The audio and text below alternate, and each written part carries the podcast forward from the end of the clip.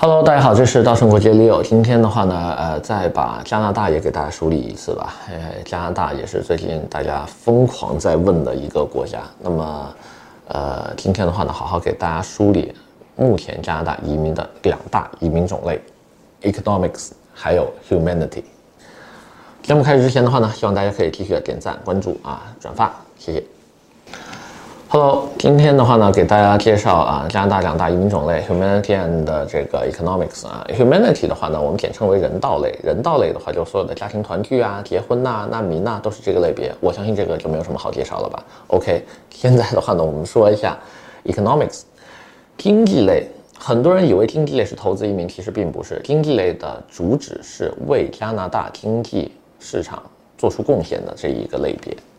那么我们过去所常见的第一技术移民啊，联邦技术移民 （Federal Skill Worker），联邦技工移民 （Federal Skill Trade），企业家移民 （Entrepreneur），各种省提名下面的这些个呃紧缺职业类别，然后加拿大经验类别，就是留学生那个 CEC，以及这个叫做 Start-up Visa。对吧？还有偏远地区发展计划，就是就北部那三个 territory 的啊，包括海洋四省的这些省提名移民，全部都是隶属在这个下面的。注意啊，就你几乎听说过的，能把一个完全跟加拿大不相干的人移到加拿大的，没有亲属朋友在那边的啊，除了难民之外，这个是唯一的一个大类别。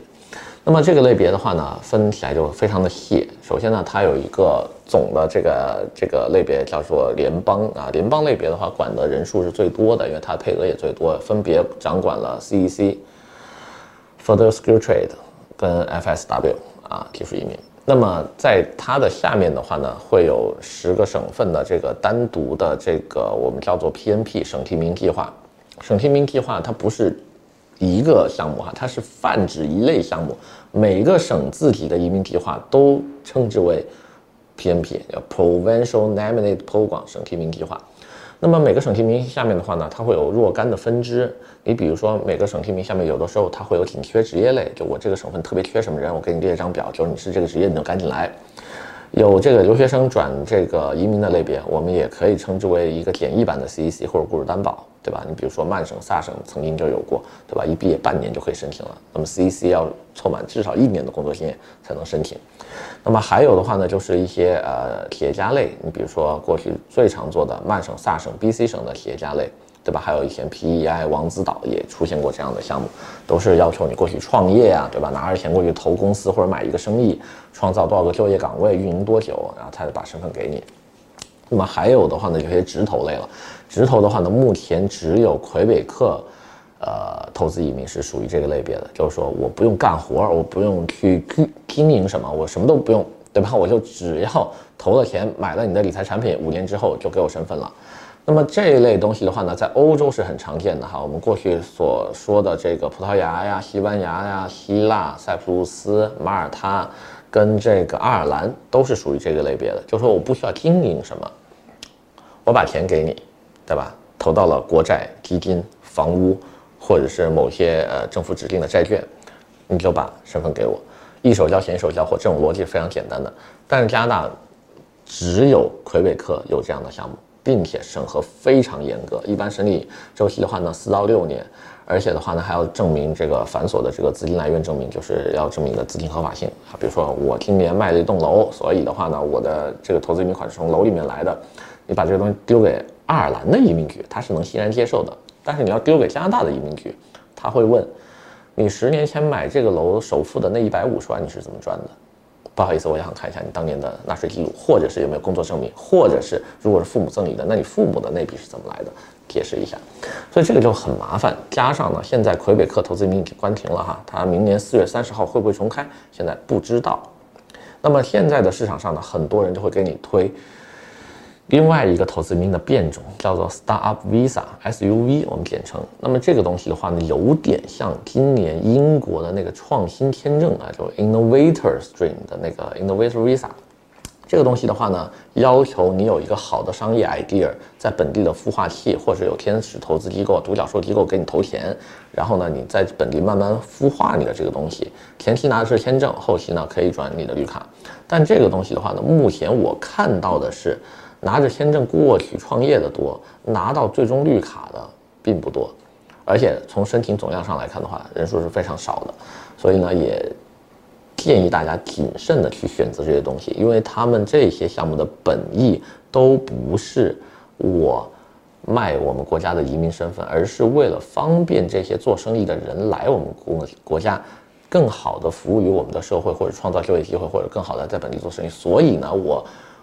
避免了你每年换签证这么麻烦的事儿，我就干脆最后就给你个绿卡了。这个都是建立在你的生意是真实运营并且成功的基础之上的。如果不是，那我建议大家不要去强硬的往这个方向包装。比如说你本身是一个企业家老板，你包装一个 SUV 或者包装一个萨省啊、曼省企业家移民计划是没有问题的。但比如说你不是，你是一个工人，对吧？你非要做这个，那我就偏移了。那么说到工人的话呢，加拿大还有很多雇主担保类别，那这个就更加不用说了，对吧？雇主担保类别的话，顾名思义是雇主担保你啊，你要过去上班的，对吧？哪有你过去上班你还给雇主钱的道理，对吧？那一想就知道这个东西又不是一个正规玩法，对吧？它是为了符合移民政策来给你包装出来的一种玩法。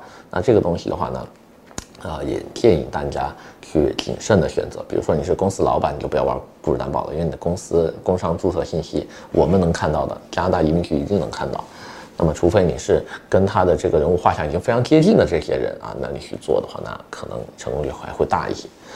呃，其他的类别，今年还有一个很火的叫自雇哈，就自雇这个类别，顾名思义，自己雇自己。注意啊，但凡你这个岗位是一定要雇第二个人给你做帮手的，就不能叫自雇了。而且的话呢，它仅限于文娱、体育。啊，艺术这些类别的职业人士，它是有个职业列表的。如果你不是这个列表上的人员的话呢，你就别做了啊，就不建议你去强硬的包装，因为它也不是说你随便一个画家就行了，随便一个艺术家就 OK，它还是要求你在业内有一些知名度的，有点点像美国的 EBEA。那这个东西的话呢，如果你呃在国内本身在业内都不是特别知名啊，或者是说你的这个是包装出来的，那你想都不用想，加拿大一定不会让你过。